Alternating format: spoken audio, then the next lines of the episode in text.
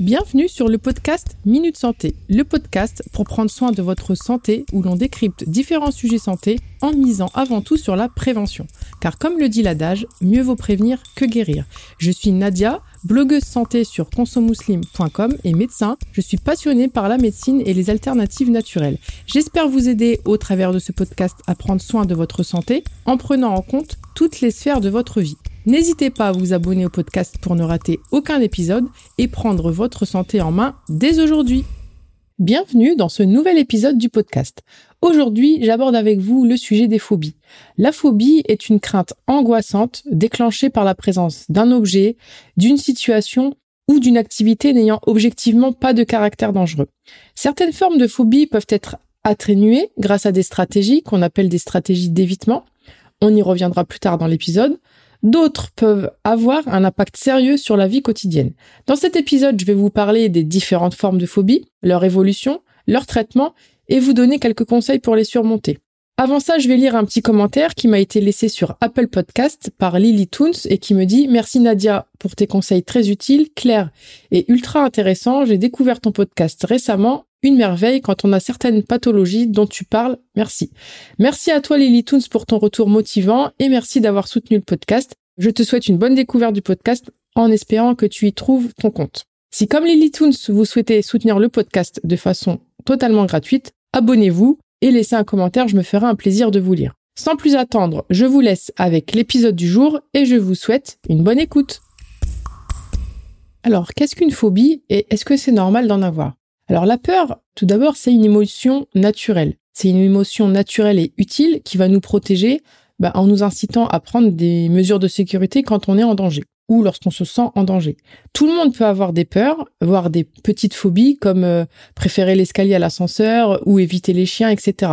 Ces peurs, elles peuvent être gérées et nous pouvons vivre avec elles tout à fait normalement. Cependant, lorsque la peur devient paralysante, en l'absence de danger réel, ou lorsqu'elle prend des proportions démesurées et influence négativement nos comportements et nos choix, elle devient pathologique. Donc les phobies, c'est un trouble qui est plus fréquent chez les femmes. Il survient le plus souvent à l'adolescence ou chez le jeune adulte. La personne phobique, elle reconnaît le caractère absurde de sa peur. Donc, euh, petite parenthèse, ça sert à rien de leur rappeler ce qu'ils savent déjà. Et la phobie, elle existe juste en présence de la situation ou de l'objet qu'on va appeler situation ou objet phobogène, donc qui déclenche la phobie. Et l'angoisse, elle va disparaître quand cet objet ou cette situation disparaît aussi. Donc parfois, on va retrouver une anxiété anticipatoire, c'est-à-dire une anxiété dans l'attente de la situation ou de l'objet phobogène. Donc euh, pour rappel, phobogène à l'origine de la phobie. Donc la peur qui est ressentie, elle peut être très variable. Et on développera ça un peu plus tard, mais ça peut être une simple peur, la peur d'un malaise, la peur euh, de mourir, la peur de commettre un acte agressif, etc. Donc cette peur, elle peut s'accompagner de vertiges, de sueur, d'accélération des battements du cœur, d'accélération du rythme respiratoire et cardiaque, etc., etc. Donc la personne qui a une ou des phobies va adopter naturellement des comportements qui vont apaiser son angoisse, à savoir des conduites d'évitement, donc elles vont éviter l'objet ou la situation qui les angoisse, et des conduites qu'on appelle conduites de réassurance. Ça peut être un objet rassurant qu'on va appeler objet contraphobique et ça peut être une peluche par exemple, son téléphone portable, des anxiolytiques, certains vont se réfugier dans les médicaments ou une personne proche, euh, la maman, sa femme, son mari, etc. Donc des comportements vont naître de ces phobies comme euh, des aménagements de sa vie en fonction de la phobie pour faire en sorte d'éviter ce qui fait peur. Donc on peut avoir aussi des bénéfices secondaires, c'est-à-dire que la personne, consciemment ou inconsciemment, elle va utiliser de façon détournée ces symptômes pour avoir un bénéfice, soit affectif, soit social. Pour donner un exemple plus concret, bah, grâce à ces troubles, l'époux ou l'épouse est plus proche, on a des collègues plus intentionnés, etc., etc. Donc il existe des phobies normales chez l'enfant qui disparaissent spontanément. Les plus fréquentes, c'est la peur de l'étranger vers les 8 mois, la peur du noir vers 2 ans, la peur des animaux entre 3 et 6 ans, la peur des sorcières et des loups euh, vers 5-8 ans, la peur de la mort vers 7 ans, etc. On a différents types de phobies. Et encore une fois, les phobies, c'est une forme d'anxiété et elles vont pas toutes se manifester de la même manière. Donc les trois grandes formes les plus connues, c'est l'agoraphobie, la phobie sociale et ce qu'on appelle les phobies simples. On va voir chacune d'elles ensemble et plus en détail. On va commencer par les phobies simples. Les phobies simples, ce sont des peurs excessives et injustifiées envers un objet ou une situation spécifique qui encore une fois n'ont aucun caractère menaçant. Ces phobies simples, elles apparaissent généralement dans l'enfance. Les personnes qui vont avoir ce genre de phobie vont avoir des conduites d'évitement. Donc, comme on a vu tout à l'heure, c'est le fait de faire tout pour éviter l'objet ou la situation dont ils sont phobiques.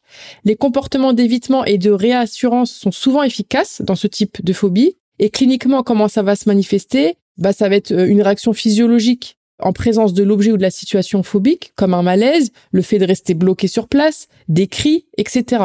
Il existe plus de 6000 sortes de phobies euh, simples. Pour en citer que quelques-unes, bah, ça peut aller de la peur des animaux à la peur de l'avion, en passant par la peur de l'eau, la peur des miroirs, la peur des aiguilles, la peur du sang, la peur des couteaux, etc. Donc, comme je l'ai dit tout à l'heure, la plupart des personnes vivent avec leur phobie en mettant en place des stratégies d'évitement. Par exemple, un phobique des insectes, il va peut-être préférer euh, bah, de vivre en ville plutôt qu'à la campagne, etc. Certaines phobies peuvent sembler bizarres, mais elles sont réelles et ça peut vraiment perturber la vie quotidienne de ceux qui en souffrent. Alors d'autres euh, exemples de phobies avec les noms qu'on leur donne. Donc on a l'acrophobie. L'acrophobie, c'est la peur des lieux élevés. La clinophobie, c'est la peur de se mettre au lit. La coulrophobie, la peur des clowns. L'érotophobie, c'est la peur de rougir en public. La gamétophobie, c'est la peur du mariage. La géphirophobie, c'est la peur de traverser un pont. La catisophobie, c'est la peur de s'asseoir. Je sais pas que je vous ai dit qu'il y en a euh, qui peuvent paraître vraiment bizarres, mais vous voyez que ça, ça peut être très handicapant. La misophobie, c'est la peur de la poussière. La nostophobie, la peur de rentrer chez soi. La pédiophobie, c'est la peur des enfants et des poupées la scopophobie, la peur d'être regardé, et la zélophobie, la peur de la jalousie. Vous voyez, c'est divers et variés les thématiques, et ça peut vraiment toucher tout et n'importe quoi. Deuxièmement, la deuxième grande forme de phobie, c'est l'agoraphobie. L'agoraphobie, c'est la phobie la plus fréquente. Elle touche deux femmes pour un homme. Et c'est une forme de phobie où les personnes, elles vont redouter de se retrouver dans un endroit où elles vont avoir l'impression de ne pas pouvoir s'échapper. Ça peut inclure des transports en commun, les centres commerciaux, les files d'attente, le théâtre, la foule, euh, que sais-je, euh, bah, une voiture dont on n'est pas le conducteur, dans un embouteillage, un pont, un tunnel, etc. Certains agoraphobes, ils restent chez eux pendant des années, ne sortant bah, que très rarement ou accompagnés d'un proche de confiance. Ces personnes, quand elles vont devoir se rendre dans ces endroits-là, elles vont avoir une anxiété anticipatoire très très importante. L'angoisse, elle va commencer avant, puis s'amplifier quand la personne va quitter son domicile. Dans le cas de l'agoraphobie, il y a aussi des conduites d'évitement et elles vont consister à réduire les sorties. Et sans traitement, l'agoraphobie a la tendance à s'aggraver avec le temps et l'évitement, il va s'étendre de plus en plus au fil des années. Donc on va passer des lieux publics aux espaces fermés, aux moyens de transport, à la peur d'aller chez le médecin, d'aller en dehors de son quartier, puis après ça va être carrément de plus sortir de sa propre rue, etc. Enfin, vous voyez, les personnes vont avoir tendance à réduire euh, leur cercle de sortie. La personne, elle va vraiment aménager sa vie selon sa phobie. Et encore une fois, donc ça peut être d'autres exemples. Elle va éviter les embouteillages, donc sortir euh, en évitant les heures d'affluence aussi dans les transports en commun, etc. Donc encore une fois, sans traitement, l'évolution, elle est plutôt défavorable. Après, on a toujours des cas particuliers, de très rares cas de guérison euh, comme ça spontanés. Sinon, ça a plus tendance à s'aggraver avec, comme je l'ai dit, donc une aggravation des conduites d'évitement qui va vraiment aboutir à un véritable handicap social. Les complications de l'agoraphobie, ça peut être les dépressions, les addictions, l'anxiété généralisée et, comme on l'a dit, le handicap socio-professionnel. Et dans les cas les plus graves, on peut aussi avoir des tentatives de suicide. La troisième forme de phobie, c'est la phobie sociale. La phobie sociale, c'est aussi une forme grave et invalidante de phobie. Elle débute précocement, généralement à l'adolescence. Elle se caractérise notamment euh, par la peur d'être euh, observé, la peur d'être jugé par les autres, d'être gêné, d'être humilié par ses propres actions. Les personnes atteintes de phobie sociale, elles vont ressentir une peur excessive dans une ou plusieurs situations sociales. Je donne des exemples. Prendre la parole devant un groupe, crainte de rougir en présence des autres, et ça on l'a vu tout à l'heure, ça s'appelle l'érotophobie, la crainte de paraître ridicule, la crainte de s'adresser à des inconnus, la crainte de manger en public ou même d'aborder une personne, etc. Donc comme l'agoraphobie, il y a souvent une anxiété anticipatoire et il y a surtout un sentiment fréquent de culpabilité ou d'infériorité associé à cette phobie. Et idem, les conduites d'évitement vont être à l'origine d'un retrait social et d'un isolement, et la phobie sociale, elle peut également se manifester sous forme de phobie scolaire. Vous avez déjà sûrement entendu parler. Donc la, personne, elle a peur de se rendre à l'école et cette phobie, elle peut vraiment avoir un impact important sur le travail, l'école, la vie sociale et encore une fois conduire à la dépression. Donc on note une fréquence élevée de ces phobies scolaires ben, en début de scolarité, mais plus euh, au CP, donc euh, vers 6-7 ans. Le travail scolaire peut être préservé, par exemple en optant pour euh, l'école à la maison, les cours par correspondance. Le risque de cette phobie scolaire, si elle n'est pas prise à temps, c'est bah, bien entendu l'échec scolaire et la déscolarisation. D'autres phobies existent en plus de ces trois formes. Quelques exemples, la claustrophobie, la nosophobie, la dysmorphophobie, la phobie d'impulsion. Bon, vous inquiétez pas, je vais vous expliquer tous ces termes. Donc la claustrophobie, c'est la peur des espaces clos. La nosophobie, c'est la crainte d'être atteint d'une maladie, de se faire contaminer par des microbes. La dysmorphophobie, qui est, c'est une préoccupation anormale concernant son propre corps. C'est vraiment une crainte angoissante bah, d'être laid, d'être difforme, d'être trop gros, etc.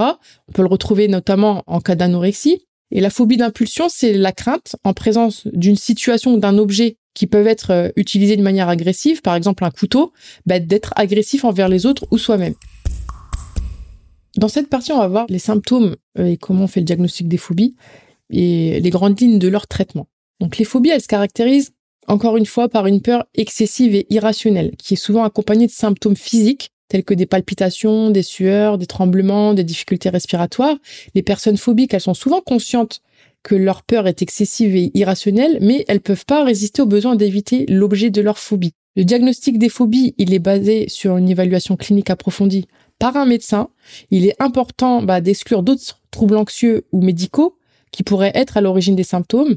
Et sans traitement, la phobie, elle évolue pour son propre compte, mêlant alternance de périodes d'accalmie et périodes d'aggravation. Certains facteurs peuvent favoriser l'aggravation des phobies, comme la fatigue, un stress important, etc. Les complications de la phobie, bah, ça va être l'handicap social, l'handicap professionnel, la dépression et les différents types d'addictions. Le traitement des phobies, il va exister plusieurs approches pour les traiter, dont la thérapie cognitivo-comportementale, qu'on appelle TCC. Les médicaments, c'est très rare. Il y a des techniques de relaxation. Donc, tout d'abord, la TCC. La TCC, elle est considérée comme l'une des formes de traitement les plus efficaces pour les phobies. Elle va aider les patients à faire face à leurs peurs en les exposant progressivement, et j'insiste sur le progressivement, à l'objet de leur phobie, tout en leur enseignant des techniques de relaxation et des stratégies cognitives pour gérer leur anxiété. Quel va être le but de cette TCC En fait, le but de la TCC, ça va être de supprimer progressivement bah, les conduites d'évitement. Elle aide également les patients à modifier leur schéma de pensée par rapport à leur phobie. Et il existe aussi des fois des groupes euh, de parole, des groupes d'affirmation de soi, notamment pour les phobies sociales. La TCC, donc thérapie cognitivo-comportementale, peut être fait et est associée généralement à une psychothérapie de soutien. Et les médicaments, eux, ça va être euh, quand ils sont utilisés, c'est pas automatique, hein, tels que les antidépresseurs, ça peut être des anxiolytiques. Eux, ils vont être prescrits pour euh, traiter les symptômes de l'anxiété quand ils sont invalidants ou quand la phobie euh, se complique d'une dépression. Mais généralement, ils sont pas recommandés comme traitement de première intention et ils sont souvent utilisés en complément d'une thérapie comportementale. En complément de ces traitements conventionnels, il existe toujours bah, des approches qu'on va dire naturelles pour gérer les phobies, certaines techniques de relaxation comme euh, la respiration profonde, la méditation, ça peut venir surtout aider à réduire les symptômes d'anxiété qui sont associés à la phobie. L'exercice physique régulier, une alimentation équilibrée et suffisamment de sommeil, ça peut également contribuer à réduire les symptômes d'anxiété et à éviter l'aggravation des symptômes de la phobie parce qu'on a vu tout à l'heure que c'était des facteurs qui pouvaient aggraver l'évolution d'une phobie. Le traitement, bien entendu, il se fait toujours en ambulatoire, c'est-à-dire pas en hospitalisation, sauf pour les cas graves, qui là vont nécessiter une hospitalisation. Mais les cas graves, c'est en cas de tentative de suicide euh, ou autre. Donc, si vous avez une phobie ou pensez en avoir une, voici bah, quelques petits conseils pour vous. Alors déjà, le premier conseil, le plus important, c'est d'aller consulter un médecin pour vraiment avoir un diagnostic médical et pour pas passer à côté d'un autre diagnostic, d'un diagnostic différentiel. Deuxièmement, c'est de vous éduquer sur votre phobie. Donc, apprendre autant que possible sur votre phobie pour mieux la comprendre et aussi la démystifier. Troisièmement, ça va être de pratiquer la relaxation, essayer bah, des techniques de relaxation comme la respiration profonde, la méditation ou la prière pour euh, les croyants pour réduire l'anxiété. Quatrièmement, ça va être de faire face à vos peurs progressivement, et ça, c'est avec l'aide du professionnel de santé, psychologue, psychiatre, En fait, il va vous accompagner pour vous exposer progressivement à l'objet de votre phobie, pour surmonter progressivement votre peur. Donc au début, ça va être de penser à sa peur.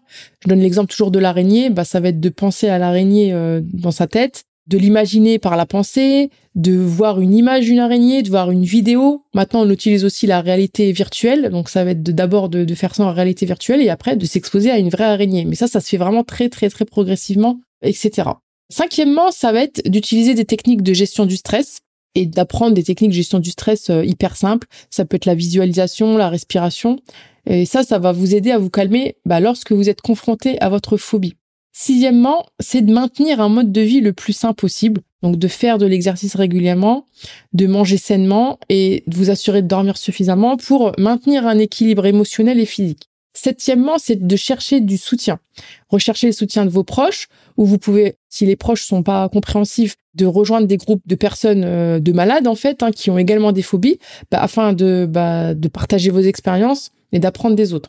Huitièmement, éviter l'automédication. Donc éviter de recourir euh, aux différentes addictions, euh, drogue, cigarettes, enfin bref, ou à d'autres substances pour faire face à votre phobie. Parce que ça, ça va aggraver les symptômes à long terme. Neuvièmement, c'est facile à dire, hein, soyez patient et persévérant. Surmonter une phobie, ça va prendre du temps. Ça va prendre du temps, ça va demander des efforts, donc il faut forcément être patient et bienveillant avec vous-même et euh, de vraiment de persévérer dans votre démarche. C'est pas parce que ça marche pas tout de suite que ça va pas marcher. Dixièmement, et là c'est plutôt un conseil pour l'entourage, ne vous moquez pas, ne faites pas semblant d'exposer une personne phobique à sa phobie, ne dénigrez pas une personne qui a des phobies. En fait, vous faites qu'empirer leurs symptômes en agissant de la sorte et j'ai pas besoin de vous dire que c'est pas du tout euh, bienveillant comme comportement.